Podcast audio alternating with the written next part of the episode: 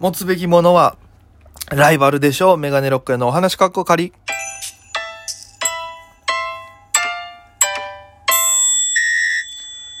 ぽいぽいメガネロックへです。よろしくお願いします。この番組は僕が毎日配信でお届けしている番組となっております。アプリでお聞きの方は番組をクリップ、それ以外の方もハートニコちゃんネギタップで応援よろしくお願いいたします。ということで、えー、ね、持つげ持つべきものはライバルでしょうと言いましたが、その前に本編に入る前にですよ。えー、ぜひ、いいね、よろしくお願いします。1800ぐらいいけたらいいかなと思ってます。えー皆様の力で僕を面白くしてください。よろしくお願いします。ということで。まあ、そのライバルの話をする前に先日、えー水曜日ですね、えー FM 那覇という沖縄のコミュニティラジオで、えーやってるマッキーのドッカンラジオというのにですね、1年ちょっとぶりぐらいに出させていただきまして、えーご視聴いただいた方ありがとうございます。リモートからのね、出演でして、まあ、初めてのリモートだったんでどんな感じかなと思って、スタンバイしてたんですけども、結果的には、ズームをつないでやるんですけども、こっちの画面は向こうに行ってるけど、向こうの画面は見ることができないというですね、仕組みになってまして。だからね、あの、お顔を見れず喋ってたんで、ちょっとね、あの、まあ、寂しかったではあるんですけども、まあ、えー、がっつりいろんな東京でのお話とかさせていただきましたし、うん、非常に久しぶりに、あのね、沖縄でやっぱりラジオというかね、そういうのができるのは楽しかったんで、まあね、本当はもうちょっと落ち着いたら実際に向こうのスタジオに行っておしゃべりできるような環境に早くなってほしいなとは、えー思っておりますが、このマッキーのドッカンラジオは YouTube でもね、後日多分、えー流れでいくと来週ぐらいなのかな、えーアップされると思うので、えーぜひね、そのアーカイブもチェックしていただければなと思います。よろしくお願いいたします。ということで、えー持つべきものはライバルだなっていうお話なんですけど、まあ今、ね、あの、まあライブとか増やして、でもいよいよ年末になるじゃないですか。もう11月、12月は今年も残すところ2ヶ月となってまいりまして。で、まあいろんなこと考えるんですよね。えーやっぱ1年間フリーでやってきて、どうだったかなとか、まあ行けるとこまで行きたかったし、どんだけね、自分ができるのかなっていうのを試したかったから、フリーっていう道を選んでやってるんですけども、やっぱ事務所入らなきゃなという思いもあるんですけども、やっぱ今ね、コロナの影響で、ネタ見せ自体やってないとかいうところも、なんか、やっぱさっき調べたらあったりして、それこそ、浅井さん、浅井企画さんは、えー、やってるのかな？多分ネタ見せとか。ただ、K ダッシュさんとかはもう12月ネタ見せ中止みたいな、11月中止みたいな書いてて、あ、そっか、と思いながらね。で、いろんなところやっぱりオーディション受けに行かなきゃいけないなと。思いながらも、やっぱちょっと悩んだ時にはね、えー同期であり、えーライバルであるね、今、えー鳥取で落語家として活動している桂悟空こと、えー山根にね、久しぶりに連絡取りまして、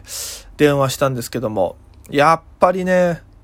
あいつはすごいっすね。うん。もともと高校生の笑顔甲子園っていう、えー時に、映画、高校生の時に出た笑顔甲子園という大会で知り合いまして、えー向こう漫才でこっちピンで。で、お互いね、高2から出て、で、2、3と戦ったんですけども、やっぱ高2終わりの、えー解散してからピンになって、ずっとね、山根と電話で連絡はほぼ毎日ぐらい取り合ってたのかな？今ネタどんな感じ？とか、絶対負けないからな、みたいなやり続けて1年間、電話で刺激を受けまくって、えー、その3、2回目か。3年生の時に一緒に出た大会で僕がなんとかね、勝つことができて。で、山根がそれに、まあ、クソみたいになって、そっからもういい関係でやってたんですけど、山根が落語の道に行きましてね。で、関東の、えー、落研かな？あれは落研のボスみたいなところにまでたどり着きましてね。えーそっから、えー東京にいて、やってたんですけど、えー地元鳥取に戻って、えー鳥取のお師匠さんの元の方で、今、えー落語活動されてて、まあ、向こうはね、えーもうプロというか、プロの落語家として今やってますから。で、なんか YouTube 番組とかね、あったりして、えー、桂悟空の均等には乗れませんだったかな。結構ね、過酷な、えーぶらり旅みたいなロケやってたりして、すごいなと思いながら。やっぱね、同期の活躍を見てて、まあいろいろ思うこともあって、で、どうしようかなと思って、今一度ちょっと山根と電話したんですけども、昨日。やっぱね、大人になってるんですよね、あいつがいろいろこう現実を見て。だから、同じテンションで喋ってるとは思うんです。高校生の時と。ライバルだし、いろんなね、情報交換として喋ってるんですけども、やっぱり向こうはもう、ね、プロとして落語家として活動してて、で、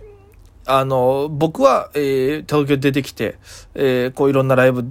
出て、ちょこちょこちょっとずつやったりしてみたいなところだったんで、やっぱりもどかしさがあるんでしょうね。向こうも僕に対して。で、多分親よりも多分僕の性格とかお笑いに対する気持ち分かってる方だから、全部ストレートに言ってくれるんですよね。うん。で、それが結構胸にぐさぐさ来たりね、するんですけど。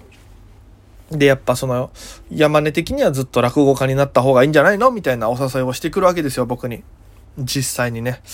で、まあそのね、今、めちゃくちゃ落語家になると、まあいろんなメリットもあるし、で、うん、いろんなね、情報が入ってきて、今ここがこうだからどうだからって話して。でもやっぱり今から多分この落語文化っていうのも、今からこうまた再燃してって盛り上がっていくんだろうなっていうのは話聞いててすごい感じたんですよ。でも自分の中では、えー、もうちょっとネタで試したいしね、ね、ネタ、お笑いの人間で、芸人としてね、落語家というよりか芸人としていろんなことチャレンジしてみたいしっていう気持ちもあるから、あーってやってて、で、だからね、おアドバイスをいろいろもらったりしてて、その中で、この間東洋館出たよとか、それで誰の紹介なのってなってね、小柳ロミオさんの紹介で出させてもらったよみたいな話してたら、あ、ロミオさん知ってるよってなって、で、あ、そうなんだ、山根ロミオさんと共通点というか接点があったのっつって。したら、一度なんか前座時代にご一緒したことがあるらしくて、ロミオさんと。で、その時に、あれでもその話、ロミオさんにしても覚えてるかな？今度会うんだよね？みたいな話したら、あ、じゃあ、ああやって聞いてごらんつって、なんか思い出があるのかな？って聞いたら、ロミオさんがえ舞台上でコーラをぶちまけたことがあると。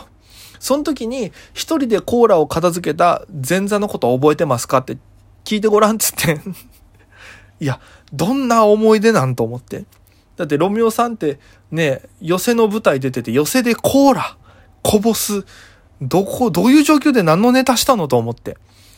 で、一応多分それ聞いたら覚えてるはずよ、つって。あ、じゃあ分かったって話はしたんですけど。で、そっから、こう1時間いかないぐらいかな。うん、おしゃべりさせてもらって。で、早くお互い頑張ろうな、また戦おうな、みたいな話をして、電話を切りましてね。なんか、こう、昔の気持ちに戻るというか、ね、あの場所には帰れないですけど、あの当時のような気持ちにはなれるんでね、人って多分。それをいただきまして、元気というかね、やる気をいただきまして、こうまた頑張っていこうかなと、えー、一から、えー、希望に燃えてる次第でございますので、またね、11月もライブは、多分今月よりは多くないかなと、出る場所をもうちょっと絞ってネタを作り込んで、勝ちに行こうかなと思ってるんでね、一個一個ちゃんと、えー、そういう形でちょっと取り組んでみようかなと思ってますので、ぜひ告知する際は、えー、遊びに来ていただければなと思います。よろしくお願いいたします。そんな、えー、僕の近いところで言うと、今度の日曜日に久々、えー、約3ヶ月ぶりのとんがりに出させていただきます。えー、中野芸能小劇場で19時開演ですね。今度の日曜日10月の、11月の1日でございます。えー、料金が1000円で、えー、受け付けております予約の方は、ぜひ僕の SNS アカウント、えー、連絡ください。よろしくお願いします。もしくは、ラジオトークのお便りの方にですね、お名前と枚数を送っていただいても構いませんので、よろしくお願いいたします。ということで、えー、今後とも、皆様、よろしくお願いいたします。い